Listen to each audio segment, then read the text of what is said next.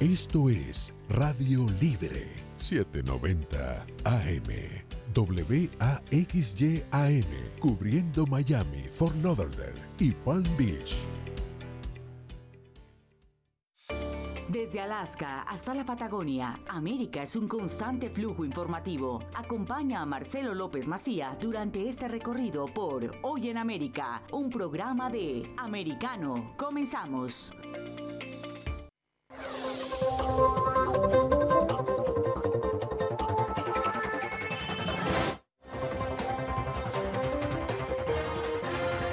¿Cómo están? Em, bienvenidos a Hoy en América por AM790 Radio Libre y por Americano Media TV. Vamos a conocer los títulos del día. En las últimas horas, uno de los más importantes tiene que ver con la República Argentina y con la pena que recibió nada menos que la vicepresidenta de la Nación, Cristina Kirchner. En algún instante vamos a estar con eso. Fueron seis años de prisión la que una Cámara le ha demandado y por supuesto va a apelar, pero ha sido la noticia tanto a nivel local como regional como internacional. Ha conmovido esta información.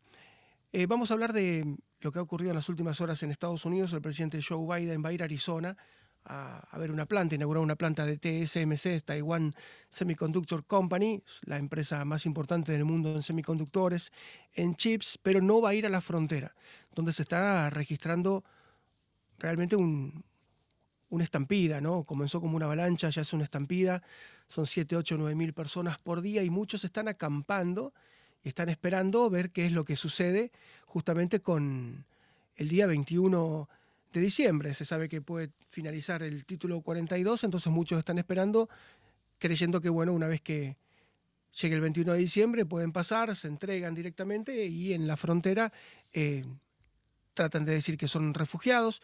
El refugiado generalmente es por una cuestión política, por una persecución, pero en el caso de Venezuela, por ejemplo, donde hay 7 millones de exiliados, en el caso de Argentina, donde se la pasa tan mal y se mezclan las cosas, de Nicaragua, de Cuba, eh, pasar de un exiliado económico a un exiliado político, las diferencias por ahí son muy sutiles. Lo cierto es que la gente va, se puede entregar y plantear que durante semanas, meses o años se queda en Estados Unidos mientras ve cómo se define su situación. Insisto, hay mucha gente que ya está esperando el día 21 del otro lado de la frontera. La gente está muy preocupada en Arizona, en Texas, en Nuevo México, en California. Pero el presidente Joe Biden ha dicho que no, que no, que no va a ir y se queda en esa planta de TSMC. Vamos a hablar también, como decíamos, de la vicepresidenta de la Nación Argentina, Cristina Fernández de Kirchner, ayer una Cámara la encontró culpable de fraude contra el Estado por mil millones de dólares, una sola causa y una sola provincia. Imagínense, algunos sostienen que se trató de los años de mayor robo de la historia de la humanidad, no solamente de Argentina o de Latinoamérica, se habla de 35 o 36 mil millones de dólares que fueron sacados del Estado argentino a lo largo de cuatro mandatos. Lo cierto es que ayer le dieron seis años de prisión. Algunos están contentos porque es inédito que una vicepresidenta reciba semejante sanción y otros dicen se quedaron cortos, debió ser mucho más importante. Escuchamos el momento donde los integrantes de la Cámara Oral anunciaban la sentencia contra Cristina. Condenar a Cristina Elizabeth Fernández de Kirchner a la pena de seis años de prisión, inhabilitación especial perpetua para ejercer cargos públicos, accesorias legales y las costas del proceso por considerarla autora penalmente responsable del delito de administración fraudulenta en perjuicio de la administración pública. Artículos 12, 19, 20, 29, inciso tercero, 40, 41, 45 y 174, inciso quinto y último párrafo, en función del 173, inciso séptimo del Código Penal. Así es, eh, el momento que le daban los seis años de prisión, insisto, inédito. Se ha sancionado a expresidentes como Carlos Menem cuando ya estaba fuera del poder, Amado Boudou, ex vicepresidente cuando estaba fuera del poder, pero en el poder realmente es algo inédito. Miren cómo se defendía Cristina, estaba absolutamente exaltada, estaba fuera de sí, fuera de eje. Uno se pregunta, ¿no? Gobernó dos veces como presidenta, ahora es vice. Si toma las decisiones con este grado, fíjense yo no quiero decir locura, pero qué grado de excitación que tiene y cómo se refiere a lo que le acaba de ocurrir. Después de la sanción, después de la condena, de la sentencia, del veredicto, así hablaba Cristina. ¿Y saben qué? Voy a hacer lo mismo que hice el 10 de diciembre del 2015. Me acuerdo cuando Daniel Scioli me vino a proponer que fuera eh, candidata a diputada nacional para darle fuerza a la lista, para acompañar. No, no, no. No voy a someter a la fuerza política que me dio el honor de ser dos veces presidenta y una vicepresidenta a que la maltraten en periodo electoral con una candidata condenada, con inhabilitación perpetua, con administración fraudulenta por el Estado, a mi administración fraudulenta por el Estado y a estos los amarillos que nos dejaron 45 mil millones de dólares con el Fondo Monetario Internacional, se pasean orondos en los aviones de Clarín. Bueno, no voy a ser candidata. Es más, una muy buena noticia para usted, Manieto. ¿Sabe por qué? Porque el 10 de diciembre del 2023 no voy a tener fuero, no voy a ser vicepresidenta, así que le va a poder dar la orden a sus esbirros de la, de la casación y de la Corte Suprema que me metan presa. Sí, pero mascota de usted, nunca, jamás, ¿entiende? Nunca, jamás. No voy a ser candidata a nada, ni a presidenta, ni a senador. Mi nombre no va a estar en ninguna boleta. Termino el 10 de diciembre y me vuelvo como me volví el 10 de diciembre del 2015 a mi casa, a la misma casa a la misma casa de donde salí el, eh, un 25 de mayo del 2003 para acompañar a quien fuera mi compañero. Discúlpenme un poco la emoción, bueno, son, se me mueven muchos recuerdos y cuando se me mueven esos recuerdos, bueno, me emociono mucho. Bueno, no digo una imagen muy equilibrada, por supuesto estaba muy afectada, le acababan de anunciar que tenía una condena a prisión por seis años, pero uno se imagina si así se manifiesta frente a las cámaras de televisión, casi en cadena nacional, porque todos los medios del país lo estaban tomando, ¿qué pasa puertas adentro? ¿Qué pasa entre cuatro paredes? Cuando se pone, cuando se excita, cuando toma decisiones. Fue presidenta ocho años, ahora es vicepresidenta. En este grado de excitación toma las decisiones el país tiene ya 43% de pobreza según una medición de la Universidad Católica Argentina. Es posiblemente el peor momento social de la historia. Le están anunciando que mil millones de dólares en una sola causa, de decenas de causas que existen, se ha ido aparentemente por corrupción. Entonces, lo que falta a un lado es lo que se fue por el otro lado. Es un juego prácticamente de suma cero. La plata que se robó en un lado es la que falta en el otro. Vamos a hablar con Lourdes Subieta porque es un día muy importante en Estados Unidos. Se esperaba que el presidente Joe Biden no solamente viajara a Arizona para ver esta planta, el TSMC de Taiwan Semiconductor Company, sino que también se acercara a la frontera, pero aparentemente no va a ir y le preguntamos a Lourdes, nuestra compañera de Americano Media. Ahora, Lourdes, ¿cómo te va? Marcelo, qué bueno estar en tu programa. Muchísimas gracias. Bueno, y está sorprendida que el presidente Biden, estando tan cerca de la frontera, no se acerque. Bueno, eh, ya pocas cosas pues sorprenden de esta administración, pero sí, pues por supuesto, porque tenemos desde el comienzo de su gestión esperando, ¿no? Que vaya a ver lo que está pasando allí en la frontera sur, que debo decir que tiene una cifra siniestra adicional a lo que tú estabas comentando, Marcelo, que es la gente que ha muerto en el intento eh, de llegar, de entrar a los Estados Unidos. Los migrantes que han muerto suman casi mil en este año fiscal y esa es una cifra siniestra, como te decía, de la que nadie, de nadie, que nadie habla, ¿no? Aproximadamente mil personas y que diariamente están entrando dos, entre 2.400 y 2.700 personas ilegalmente en los Estados Unidos eh, en este momento mientras tú y yo estamos hablando. Me parece eh, no solamente una gran irresponsabilidad de la administración, sino parte de lo que ha sido la gestión de mirar a otro lado de los grandes problemas. Él decía allí, no voy a la frontera porque hay otros problemas más grandes. Bueno, cortesía de su gestión frente a la operación de la frontera sur, tenemos en este país eh, un momento, el momento más dramático en muertes por consumo de drogas, principalmente el fentanilo, que principalmente entra por la frontera sur.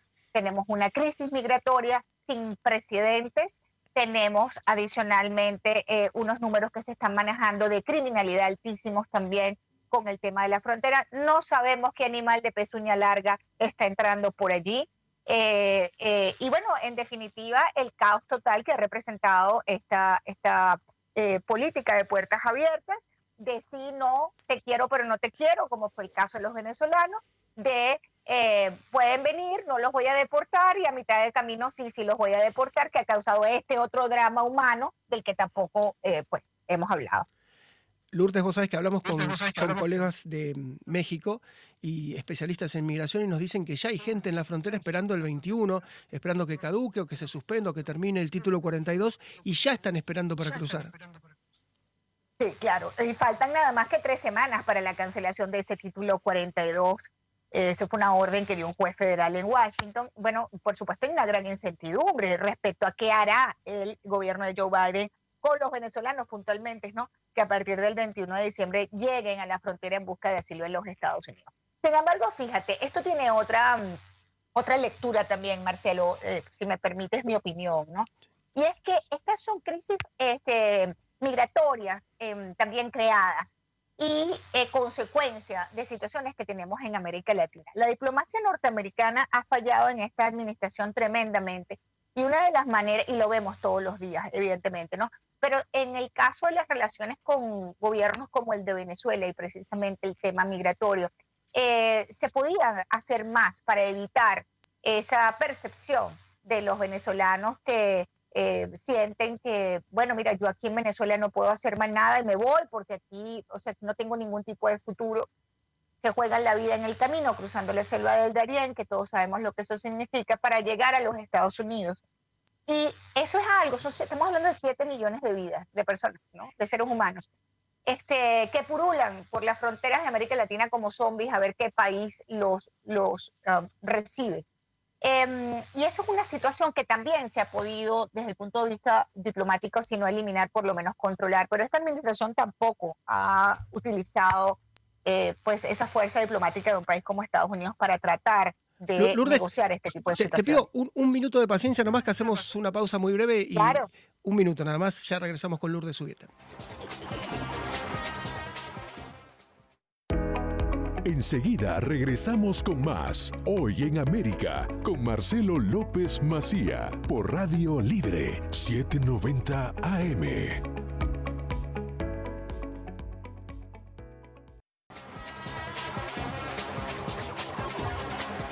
Estamos dialogando con nuestra compañera de Americano Media, con Lourdes Subieta, quien nos está contando lo que pasa en la frontera. En todas las encuestas, Lourdes, aparecen siempre las tres sí, ¿no? La inflación, la inseguridad, la inmigración como los grandes temas que preocupan a los norteamericanos, pero el gobierno mira para otro lado, es una cuestión infantil, casi pueril. ¿Por qué pensás que pasa esto? Vos que tenés una gran experiencia en Estados Unidos, ¿es porque no quieren, es porque no pueden? ¿Por qué se quedan de brazos cruzados? Bueno, porque yo creo que es una verdad eh, inconveniente Em, que la, política eh, comunicacional, además de esta administración, frente a situaciones como esta o parecidas, es siempre em, minimizarla o ignorarla. Ahí vemos cómo han ignorado, por ejemplo, el caso del Twitter Gate, este escándalo tremendo de las computadoras del hijo de eh, Biden, de Hunter Biden, un drogadicto, un tipo con eh, unas condiciones pues este, evidentes ¿no? de, eh, mala conducta, si eso lo podríamos evaluar así, pero en tal caso la noticia no es él, sino el vínculo eh, con su padre en los negocios turbios de él con Ucrania, China, etcétera, etcétera. Pero ese caso que fue silenciado no solamente por una red social tan importante como Twitter, sino también por los grandes medios liberales de los Estados Unidos, donde hubo agavillamiento, se agavillaron para silenciar esa, esa noticia que pudo haber cambiado además el resultado electoral del año 2020,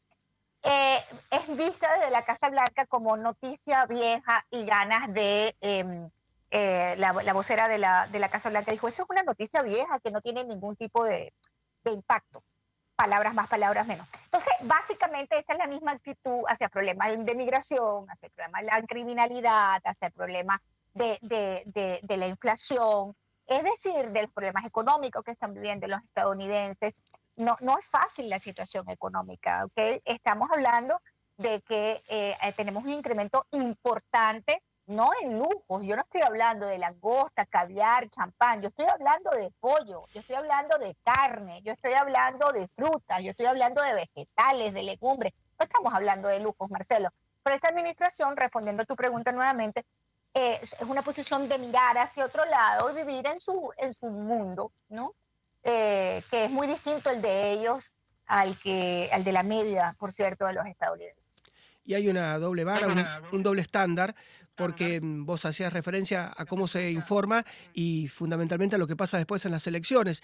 Vos me decís, bueno, tal vez no, no hay que hablar del tema de la vida privada, yo lo entiendo, pero se acaba de votar en Georgia y al candidato republicano de Georgia Walker sí le sacaron la vida privada, sí se metieron con su relación de pareja, sí hablaron de él a nivel personal. Entonces, cuando se habla de Hunter Biden, bueno, es una cuestión de la vida privada, cuando se habla de Walker, lo destrozamos y le afectamos sus chances. Eh, esa forma de comunicar termina afectando, eh, involucrando a los resultados electorales e inclinando la balanza. Claro, porque en realidad nosotros, ni a ti ni a mí, ni creo que a mucha gente le interesa que haga Hunter Biden con su vida, pero el problema no es Hunter Biden. Lo que va a llevar posiblemente a un impeachment de Joe Biden previa a una investigación, eh, según los abogados con los que yo he conversado precisamente para americanos, es precisamente no la drogadicción de Joe Biden o sus vínculos con prostitutas e incluso con menores de edad, supuestamente, supuestamente, que se, sabrán en esta investigación que ahí sí hay un gran delito, ¿no? No es, ese no es el punto. El punto es la relación de Joe Biden con su padre cuando él era vicepresidente y si utilizó esa relación con su padre según lo que arroja esa computadora de Hunter Biden si él utilizó la influencia de su padre para hacer negocios y para sus compañías y sus relaciones con Ucrania y China. Eso llevaría ahí sí a una investigación que podría llevar a un juicio político a Joe Biden. Así es, y la última, están involucrados ya no solamente los medios de comunicación, sino también las empresas, que las empresas woke, ¿no? Que han dejado Twitter de alguna manera para presionarlo a Elon Musk a que no siga avanzando con este tipo de investigaciones. Y muy grave, más allá de la empresa privada, de las compañías que se, eh, y de las grandes compañías de medios que se, eh, como decía antes, se agavillaron con Twitter, es eh, un problema muy, mucho mayor que es el FBI. El FBI está involucrado en esto también. y Estados Unidos es un país de instituciones y la fortaleza de las instituciones en Estados Unidos es lo que le ha ayudado a mantenerse firme en situaciones sumamente difíciles, ¿no? Y a pasar escollos históricos importantes. Pero aquí estamos viendo, por ejemplo, el caso del FBI, este, nuevamente en un escándalo. Acuérdate que el FBI ha pasado por varias, em, a través de los años, por varias, eh, digamos, revisiones importantes que han salido de mucha gente y han comenzado de nuevo con, con nuevas administraciones porque el, FBI a través de la historia estaba involucrado en varios escándalos, ¿no? Que han sometido a esta institución a esas revisiones internas profundas. Eh, y yo creo que está llegando el momento de volverlo a hacer, ¿no? Eh, porque si hay algo grave en toda esta historia es precisamente que el FBI directa o indirectamente está involucrado. Así es, Lourdes. Muchísimas gracias por el tiempo, por los conceptos y bueno, a tu disposición. Un gran abrazo. Marcelo, un honor y un placer estar en tu programa. Muchísimas gracias por invitarme y un abrazo, a tu productora Norma, que si pudiera me la robara para que se viniera a trabajar conmigo. Muchas gracias. Te la, mandamos, mira, con, con moño y todo. Un, beso, Lourdes Jubieta, nuestra compañera en Americano Media. Em, vamos a tratar de entender qué es TSMC, Taiwan Semiconductor Company. Es un monstruo realmente y es casi un monopolio y lo tiene Taiwán, una pequeña isla frente a China con 24 o 25 millones de personas, tiene la empresa hoy por hoy tal vez, junto con Apple, más importante y más decisiva del mundo. Apple es la más valiosa, pero TSMC es decisiva. Por eso que se haya radicado en los Estados Unidos y que Norteamérica trate de alguna forma de ganarle a China esta carrera es realmente muy importante. Nos vamos a ir directamente a Taiwán para hablar con nuestro amigo, con Martín Chido. Hola Martín, ¿cómo estás? Hola, buenos días para ustedes y bueno, aquí ya estamos por la noche y, contanos qué es TSMC, porque tal vez no es una marca muy conocida porque es una gran proveedora de empresas, pero ¿qué es TSMC que ahora se radica y de alguna manera empieza a trabajar muy fuerte en Arizona?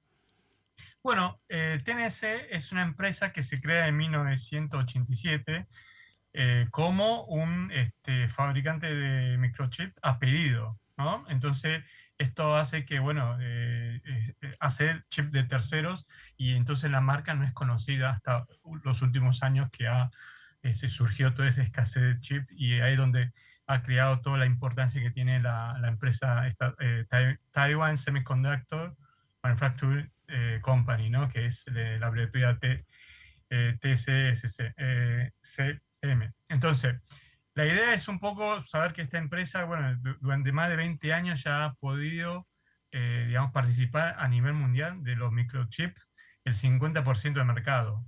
Y esto en solamente un corto plazo de 20 años, ¿no? Sacando, digamos, siendo el líder de fabricación de chips a nivel mundial. Y estamos hablando de una empresa que hoy en día cuenta con 51.000 empleados y eh, donde tiene más de 14 fábricas en el mundo.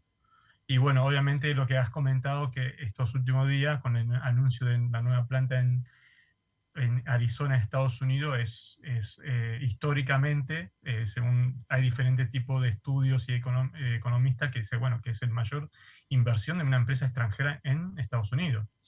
Entonces esto hace a pie de que, bueno, que realmente Estados Unidos está poniendo mucho énfasis el tema del chip. Obviamente, también a nivel mundial, como fue hace el siglo pasado, en el siglo XX, era muy importante que manejara el petróleo, manejaba el mundo. Este siglo me parece que el que maneja los microchips maneja el mundo, ¿no? Es un poco a nivel, digamos, a nivel global lo que está pasando con los microchips. Así es, y de alguna manera la carrera que viene con el 5G y con todo lo que es el diseño de los electrónicos del futuro pasa por este lado y Estados Unidos anota un por otro en esta guerra, en esta carrera que tiene con China. China, como vos nos contaste muchas veces, eh, tiene enormes negocios y es el principal comprador hoy por hoy de Taiwán, a pesar de que muchos ven que están peleados al borde de la guerra, en realidad el gran, el gran comprador de productos taiwaneses es China. Claro.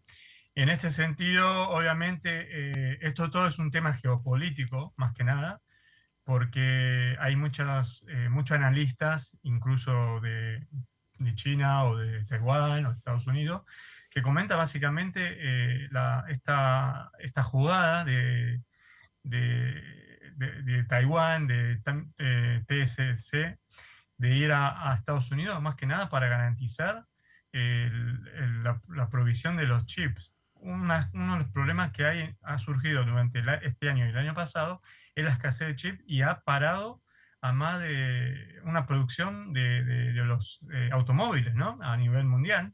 Y eso le ha repercutido en la economía a Estados Unidos, que es uno de los fabricantes mayores de, automóviles.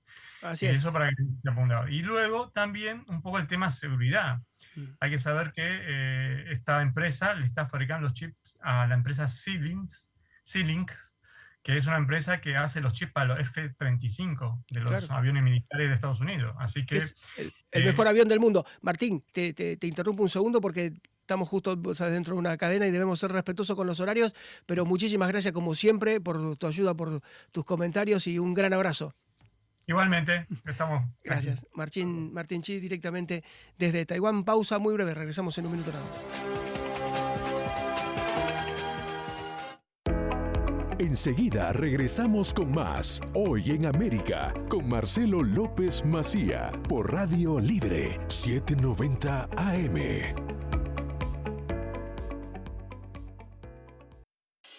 Esto es Radio Libre 790 AM. WAXYAM, cubriendo Miami, Fort Lauderdale y Palm Beach. Estamos de vuelta con Hoy en América, junto a Marcelo López Macía por Americano.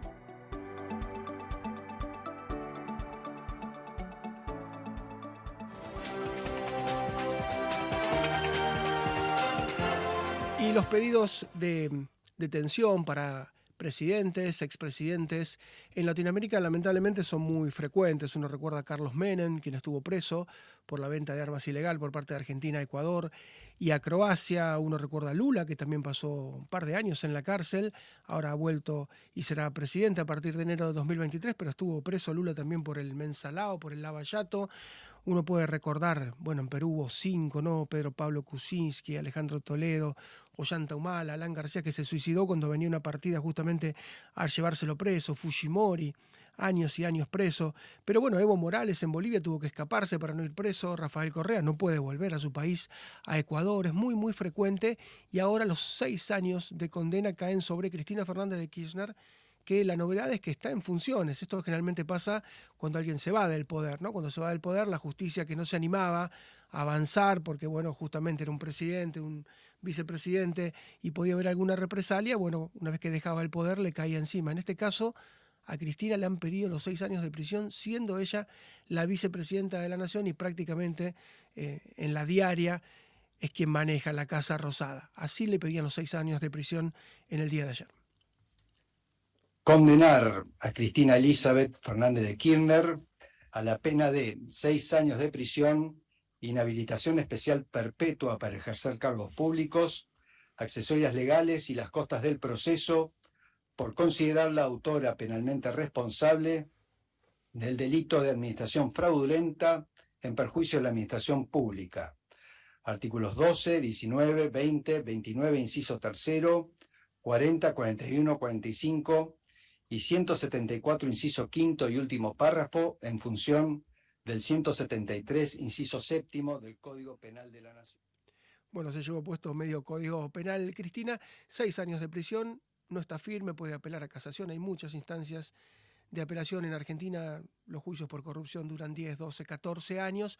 Lo cierto es que está inhabilitada en principio para ser candidata. Podría hacerlo porque la sentencia no está firme, pero ella ni bien conoció este pedido de seis años de prisión, aclaró que no va a ser candidata, lo cual la deja dentro de un año sin fueros, lo cual la deja a tiro de ir a la cárcel.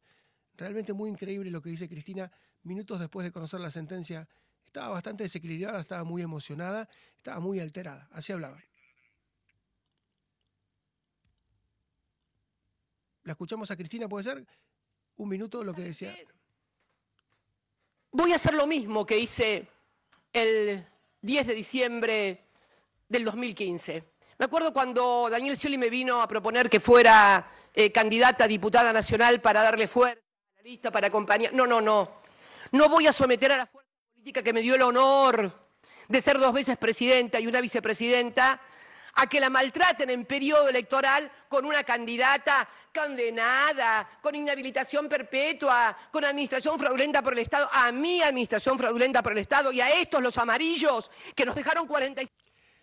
Y se la agarra con Mauricio Macri, le dice los amarillos porque es el color de Juntos por el Cambio, particularmente del PRO, y estaba, bueno, muy nerviosa, muy alterada, es la primer condena que recibe y la primera vez que un vicepresidente en ejercicio recibe semejante condena, Amado Udú, que había sido su compañero de fórmula, fue a la cárcel, pero una vez que dejó la Casa Rosada, Carlos Menem también tuvo una detención domiciliaria, una vez que dejó el Poder Ejecutivo Nacional ya no era jefe de Estado. Vamos a hablar con el doctor Diego Armesto para entender un poco lo que acaba de pasar, que es histórico. Hola doctor, ¿cómo le va?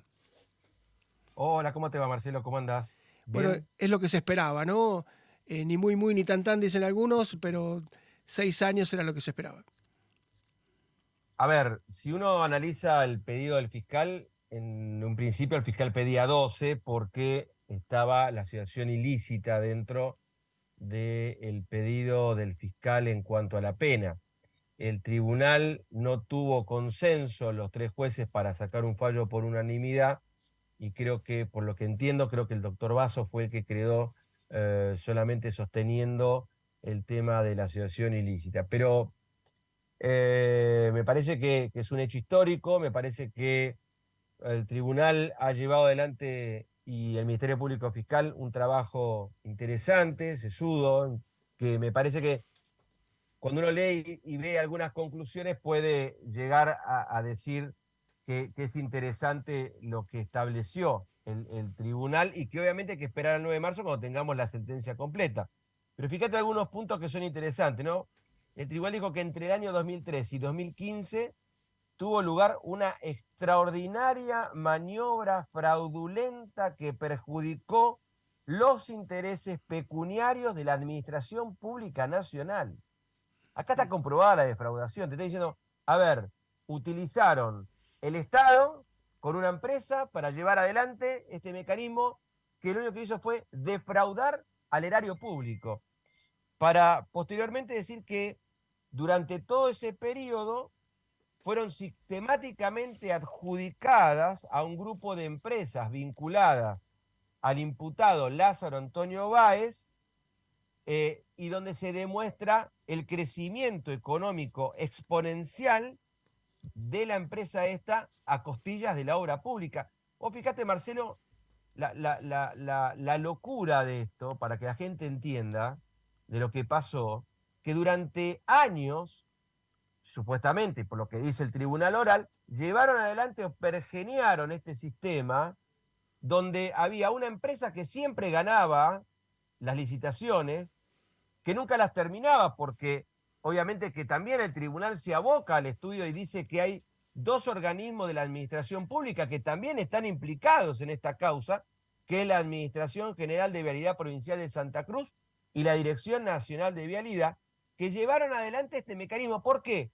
Porque esos dos organismos lo que tenían que hacer era controlar y en el, el juzgado, el tribunal, también observa que en este periodo lo que faltó es transparencia, controles y supervisión de las obras.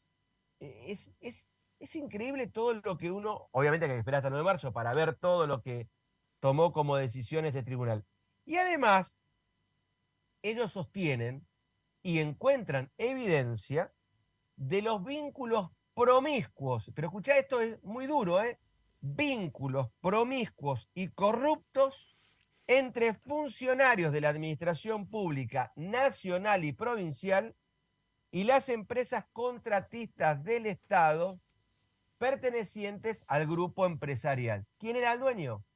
Lázaro Antonio Báez. Si vos fíjate que ellos dicen que esto fue determinante para la concreción de la defraudación y que fue en beneficio de este, algunos funcionarios del gobierno de Cristina Fernández de Kirchner, entre ellos Cristina Fernández de Kirchner, que recibió la pena máxima de seis años e inhabilitación perpetua para el ejercicio de cargos públicos. Así es, además del tema de la corrupción, la torpeza, ¿no? Porque darle toda, siempre uno trata de alguna manera de armar un minué, una mise en escena, un sketch, ¿no? Una suerte de coreografía que no se note tanto, pero además en este caso aparecieron los bolsos, ¿no? Eh, un funcionario titular de obras públicas con ametralladoras y bolsos la, la, madrugada escondiendo millones y millones de dólares en un convento, aparecieron en Puerto Madero, que es un barrio muy exclusivo de Buenos Aires, eh, los hijos de Lázaro Báez contando millones de dólares en una cámara de seguridad, es decir, hay un grado de torpeza que, que yo no sé si alguna vez se ha visto en la historia de Argentina, de Latinoamérica en general. El grado de torpeza hacía que difícilmente los camaristas pudieran tomar otra determinación. Es que en realidad, a ver, ahora queda el proceso judicial, ahora tiene que apelar, va a poder apelar a casación y después llegará a la Corte Suprema de Justicia de Nación. Pero en definitiva, lo que vimos todos los argentinos es esto que dice el tribunal, ¿no? E-, ese vínculo promiscuo entre funcionarios y este, un grupo empresario que lo único que hicieron fue vaciar el erario público. Así es, y ahora viene eh, la, última, doctor, em, viene a otra parte, porque este dinero después se lavó. Y si se reabren las causas de lavado, ahí ya no solamente entra Cristina, entra su hija, quien no está en una buena condición, hasta el propio abogado dice tiene una condición psiquiátrica, fue llevada a Cuba en algún momento para ser atendida y si se reabriera la causa por lavado, estaría involucrada nada menos que Florencia Kirchner, que insisto, no, no, no está muy bien, hasta su hija muy pequeña, Elena, se la sacaron, se quedó con su padre en Argentina, a miles y miles de kilómetros de Cuba, donde estaba ella, y si se reabriera esa causa, seguramente Cristina, si ya la vimos alterada, la vamos a ver mucho peor. Yo le pido una pausa muy breve, en un minuto, y hacemos el cierre, qué es lo que viene ahora. Muchos dicen este fue el final, otros dicen esto es apenas el principio. La historia acaba de comenzar y la moneda está todavía en el aire. Una pausa muy breve, en un minuto, doctor, ya, ya, ya regresamos. Muchas gracias. Una pausa.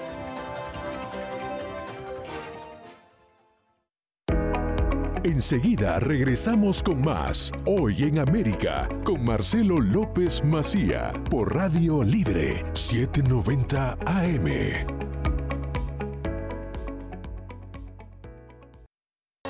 Estamos dialogando con el doctor Diego Armesto, que es un experto constitucionalista. Doctor, decíamos la justicia, una cámara determinó que hubo una defraudación al Estado argentino por parte de Cristina Kirchner, mil millones de dólares, le dio seis años de prisión, pero después este dinero se lavó y se lavó en hoteles y en esas causas ya no solamente estaría Cristina Kirchner, sino su hija, que padece una condición médica muy delicada, con lo cual no sabemos si estamos en el final de una historia o apenas en el principio.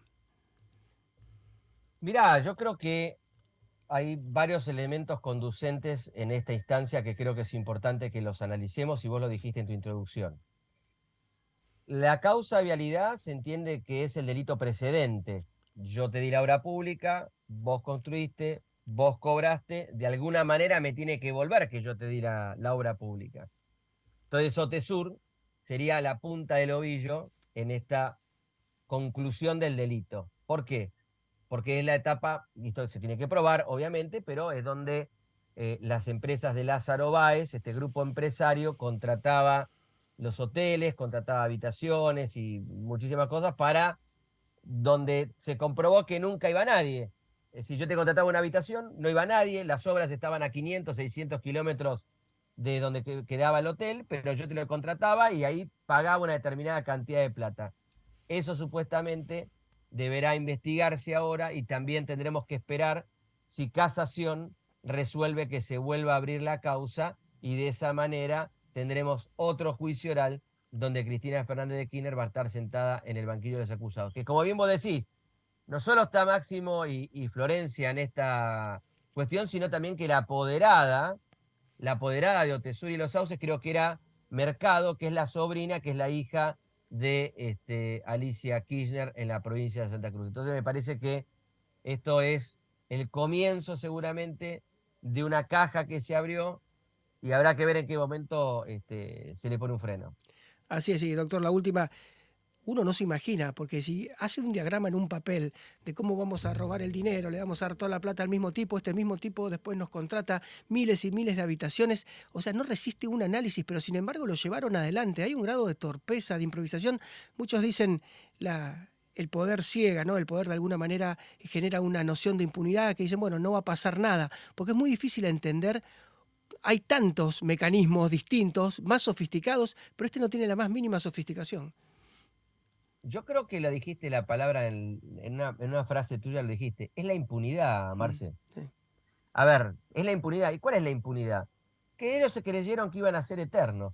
Mm. Vos no te olvides que cuando en el 2003 gana Néstor y termina su periodo de gobierno, vino Cristina y querían hacer algo muy parecido a lo que pasa en la Argentina, en una provincia que se llama Santiago del Estero, donde el gobernador está ocho años, él se va de senador de diputado y, pone a su señora de gobernadora otros ocho.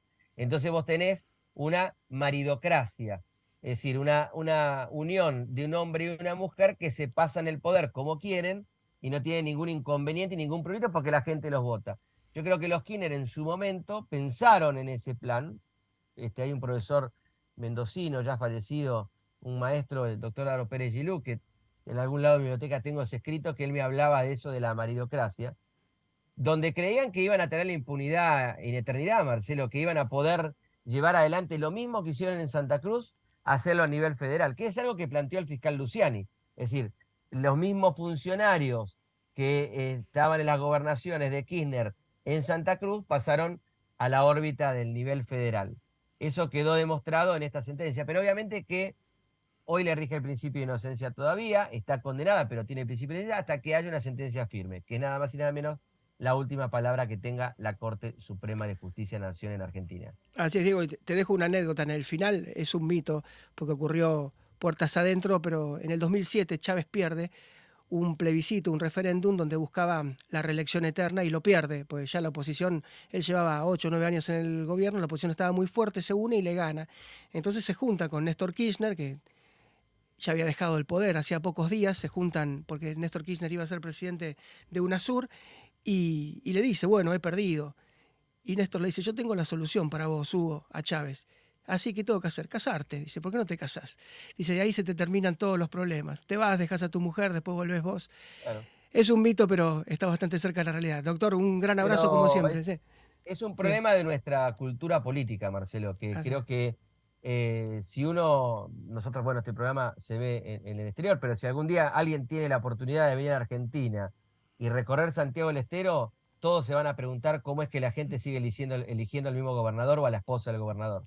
Así es. Eh, un gran abrazo, Diego, como siempre. Muchas gracias. ¿eh? Abrazo grande, gracias. ¿eh? Chau, chau. El doctor Diego Armesto, especialista en la Constitución y este hecho que, que ha conmocionado absolutamente a todos. Em, Chávez tenía una particular relación que iba mucho más allá de lo político, del bolivarianismo, del socialismo del siglo XXI, tenía una relación de negocios con los Kirchner. Eh, en el 2007, por ejemplo, el bolívar cotizaba, en realidad el dólar costaba dos bolívares en el mercado legal y seis bolívares en el mercado negro. Después explotó la economía, pero por entonces estaba todavía controlado. Pero en el mercado negro valía tres veces más. Entonces lo que hacía Chávez era venía y compraba en Argentina mil millones de dólares y a empresarios boliburgueses, les decía, bueno, compren esos bonos argentinos y yo les vendo dólares a dos. Entonces, bueno, con ese dólar a dos bolívares, cuando valía seis en el mercado negro, venían y compraban los bonos en Argentina. Por supuesto, los bonos se cotizaban en dólares. ¿Qué hacían? Esos bonos en dólares los llevaban a Estados Unidos y los reventaban 24 horas después. Tomaban los dólares y los metían en el mercado negro, donde los cobraban 6. Es decir, lo que valía 2 por este esta martingala que hacen en Argentina de comprar dólares, bonos en dólares, los vendían en la bolsa de Wall Street y triplicaban en 24 horas. Eh, la SEC, que de alguna manera mide todo esto, dijo, miren, yo los tengo que sancionar no solamente porque lo que están haciendo es ilegal, es decir, le están vendiendo a boliburgueses a un precio que no existe, porque ustedes son unas bestias, porque ustedes son torpes, ustedes no pueden en 24 horas querer ganar el triple. O sea, era tal el nivel de locura de Chávez y tal el nivel de locura de los Kirchner que querían ganar el triple en 24 horas, no podían esperar. No podían esperar un mes, dos meses, tres meses. Era tal el nivel de impunidad que dicen, bueno, tomen mil millones de dólares. Mil millones de dólares, no era un millón de dólares. Compren y vendan en 24 horas. Traigan el dinero, lo metemos en el mercado negro de Caracas y nos ganamos, en lugar de mil millones de dólares, tres mil millones, dos mil quedan de ganancia. Fue todo tan burdo, fue todo tan tremendo, que la SEC tuvo que decirle, señores, no, así no se manejan, hay reglas, ustedes están involucrando a la Bolsa de Comercio de Nueva York, a Wall Street, en una operación muy burda de lavado, pero era tan burda que, bueno, si la justicia en aquel momento hubiera intervenido, si hubiera una justicia independiente en Venezuela, hubiera ido preso Chávez y debería haber ido preso también Néstor Kirchner en Argentina. Ocurre ahora, cuando están de salida, cuando están en muy mala posición, pero este nivel de torpeza, este, este nivel de voracidad, eh, los hacía hacer cuestiones que, insisto, muchos años después, ahora lo están pagando. ¿Ustedes me confirman si estamos con nuestro invitado desde España, Amor? ¿Ustedes me confirman si nos podemos comunicar con, España? Bueno, vamos a hablar eh, en algún minuto nada más con un compañero nuestro porque esta semana se conocieron dos encuestas, las dos muy graves con respecto a la isla Cuba. Por un lado, se supo que, mm, Cuba está en el top 5 de los países más infelices del mundo, junto con Burundi. En, en ambos casos la pensión asciende a 15 dólares por mes, a medio dólar por día.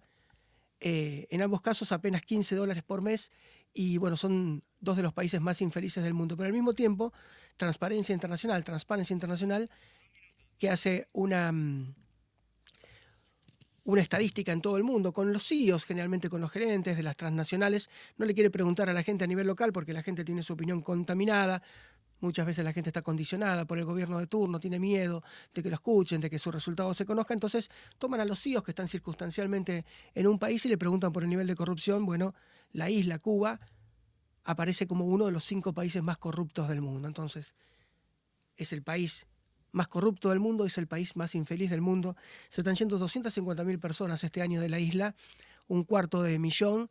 Se calcula que ya se han ido, se han ido más de 3 millones, además de que ha habido 3.100 fusilamientos legales, además de que ha habido 1.100 ejecuciones extrajudiciales. Han fusilado gente sin siquiera que haya un juicio de por medio ha habido miles de muertes, pero miles y miles de muertes de balseros tratando de llegar a Florida, y ahora hay también decenas y decenas de muertes tratando de llegar a los Estados Unidos. Bueno, ¿por qué lo hacen? ¿Por qué se van de ese verdadero paraíso que es la isla de Cuba, por la cual muchos pagamos miles y miles de dólares para poder estar en esas playas tan paradisíacas y en esas ciudades tan increíbles, con esa gente tan bella como es la cubana? Bueno, por esto. Cuba es uno de los cinco países más corruptos del mundo. Cuba es uno de los cinco países más infelices del mundo. Quedan los chicos que están soñando, flasheando, a ver en qué momento se escapan, y quedan los grandes que ya saben que no están aptos a lo mejor para un mercado internacional o que ya están resignados. Va a perder Cuba en la próxima década un millón de habitantes. Esos 11, 12 millones que tuvo cada vez son menos. las familias que se van son prolíficas fuera de Cuba, tienen hijos fuera de Cuba, fundamentalmente en los Estados Unidos y particularmente en el estado de Florida. Seguramente un tema que vamos a retomar en las próximas horas. Nos vamos, hasta mañana, muchísimas gracias.